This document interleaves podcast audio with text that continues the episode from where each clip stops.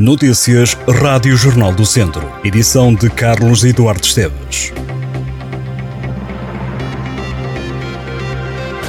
Esta noite há debate na Rádio Jornal do Centro. O Jornal do Centro e o Jornal da Beira avançam com o único debate que junta os cabeças de lista Proviseu nas legislativas de 10 de março, que representam os partidos com assento na Assembleia da República.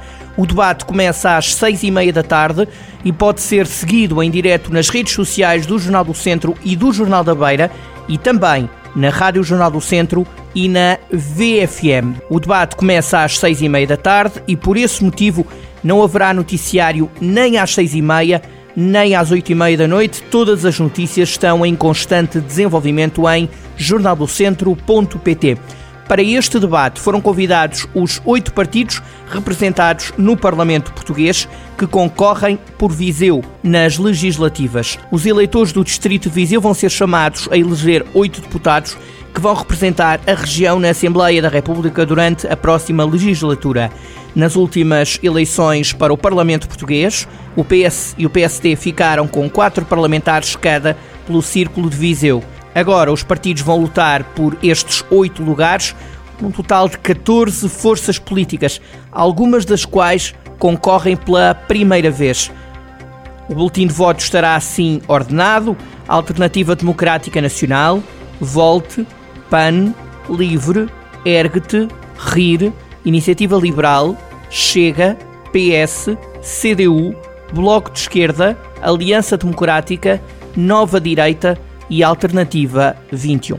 O debate começa às seis e meia da tarde para ouvir em jornaldocentro.pt, aqui na Rádio Jornal do Centro em 98.9 FM, também na VFM em 94.6 FM e em direto nos Facebooks do Jornal do Centro e do Jornal da Beira. Um homem de 23 anos foi detido por violência doméstica em Viseu. Tudo aconteceu na madrugada de hoje. O homem tinha uma arma proibida que foi apreendida. O detido vai ser presente a juiz no Tribunal de Viseu esta quinta-feira. O Académico de Viseu ganhou ao Feirense por 3-0. Era um jogo em atraso que foi suspenso por falta de policiamento no início do mês. Marquinho bisou no jogo, André Clóvis também marcou, voltou aos golos. O Académico soma agora 34 pontos, está em sexto lugar da segunda Liga. Os vizienses têm os mesmos pontos do Tondela. Em Santa Maria da Feira, o Feirense entrou melhor, mas não houve golos na primeira parte. No segundo tempo, o Académico foi mais eficaz. Aos 62 minutos, Marquinho adiantou o Académico de Viseu no marcador. O 2-0 apareceu por André Clovis, que rematou à entrada da pequena área no lance de contra-ataque. Antes de fechar o jogo, os vizienses marcaram o 3-0. Marquinho bisou no jogo. O Académico volta a entrar em campo na próxima terça-feira, frente ao AVS, equipa treinada por Jorge Costa, antigo técnico dos academistas. As obras na Estrada Nacional 229 vão obrigar a um constrangimento de trânsito no antigo caminho municipal 1351, que liga Santos Evos a Dornelas, no Conselho de Viseu. Por causa dos trabalhos de abertura de vala para a instalação das redes de telecomunicações e de abastecimento de águas no âmbito da requalificação da estrada Viseu-Sátão, vai ser necessário avançar com a circulação alternada de trânsito ao longo da estrada, desde o entroncamento da Cernada até à central de biomassa. O condicionamento de trânsito começa na próxima segunda-feira e vai durar dois meses, entre as 8 da manhã e às 5 da tarde. Volto às legislativas para lhe dizer que o secretário-geral do PCP, Paulo Raimundo, alertou em Lamego para os problemas de fundo do setor agrícola, considerando que a resposta imediata e teórica do governo de um apoio extraordinário não resolve os problemas. O secretário-geral do PCP falava sobre o protesto dos agricultores em todo o país no início deste mês, à chegada a Lamego, onde esteve numa ação de contacto com a população e na apresentação do cabeça de lista da CDU pelo Círculo de Viseu, Alexandre Hoffman Castela. O Sindicato Independente dos Trabalhadores da Floresta, Ambiente e Proteção Civil reuniu com alguns partidos concorrentes às legislativas em Viseu. O encontro ocorrido na terça-feira juntou a direção da entidade sindical e as candidaturas do PAN, Chega, Iniciativa Liberal e Volte.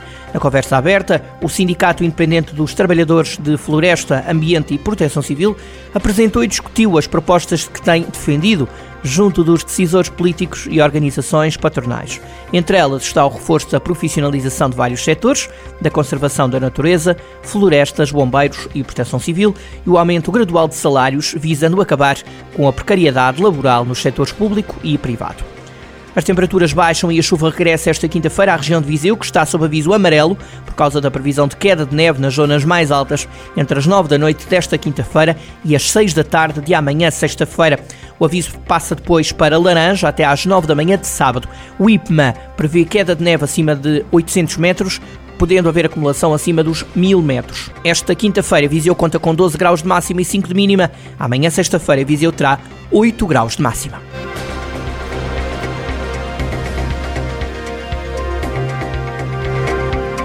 Estas e outras notícias em jornaldocentro.pt.